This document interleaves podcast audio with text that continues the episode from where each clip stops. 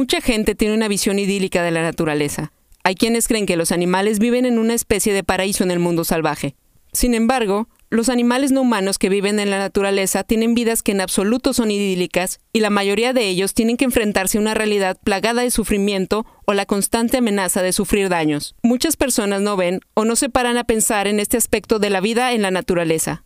También hay quienes creen que los animales salvajes pueden soportar el sufrimiento mejor que los animales domesticados. La mayoría acepta que los animales no humanos experimentan sufrimiento, pero puede ser fácil pensar que sufren menos de lo que realmente lo hacen. Sin embargo, esto no es así. Si nos importan los seres sintientes, no deberíamos ser indiferentes a esto. Es más, deberíamos tener en cuenta la abundancia de la cantidad de sufrimiento y muertes prematuras que hay en la naturaleza. La mayoría de animales muere de maneras dolorosas cuando son muy jóvenes, por lo que no tienen la oportunidad de disfrutar, buscar sus objetivos o desarrollar sus capacidades. Esto se debe principalmente a las estrategias reproductivas que prevalecen en la naturaleza debido a razones evolutivas. Las enormes poblaciones de animales que viven en el mundo salvaje también hacen que esta cuestión sea de especial importancia. La estrategia reproductiva que prevalece de manera abrumadora en la naturaleza consiste en tener un gran número de crías, de las cuales la inmensa mayoría muere poco después de nacer.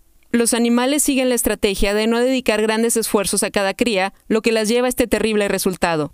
Esta es la principal causa de sufrimiento animal, puesto que supone que la mayoría de animales en la naturaleza tiene poco tiempo para disfrutar de experiencias positivas y a menudo muere de maneras que implican un importante sufrimiento, como inanición, deshidratación, frío o ser comidos con vida. De esta forma, la dinámica poblacional sugiere que el sufrimiento prevalece sobre la felicidad en la naturaleza.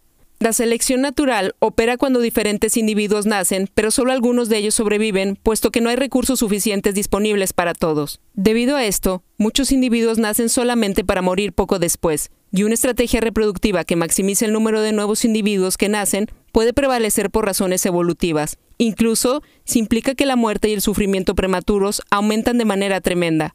Los animales que viven en la naturaleza sufren daños importantes de la misma manera que otros animales serían dañados en circunstancias similares. Los seres humanos no son los únicos que pueden sufrir y disfrutar. La sección sobre sintiencia animal explica esto en detalle. No hay motivo para tener hacia los animales que viven en la naturaleza actitudes diferentes de las que tendríamos si fueran animales domesticados o seres humanos, por lo que deberíamos intentar ayudar a los animales que viven en la naturaleza cuando sea posible.